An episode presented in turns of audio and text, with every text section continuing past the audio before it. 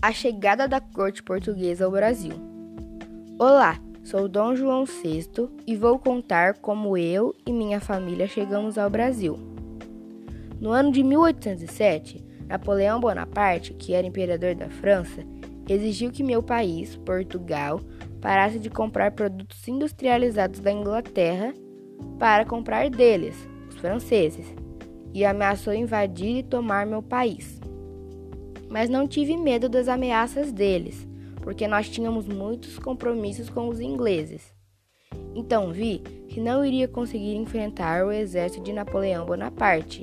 Em 27 de novembro de 1807, eu, minha família, os nobres, meus funcionários, artistas e mais pessoas fomos para Salvador. Os ingleses nos acompanharam com 15 navios.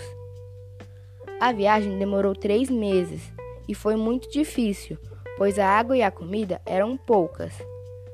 Chegamos a Salvador por volta do dia 22 de janeiro e logo em seguida fomos rumo ao Rio de Janeiro, chegando lá dia 7 de março de 1808. Quando cheguei, assinei um contrato para abrir os portos para que outras pessoas pudessem vir ao Brasil e consegui fazer a categoria do Brasil subir, ficando igual do Reino Unido, de Portugal e Algarves. Daí em diante, o Brasil teve muitas mudanças. Construíram estradas, fábricas, criei o Jardim Botânico, que fica localizado no Rio de Janeiro, bibliotecas e museu.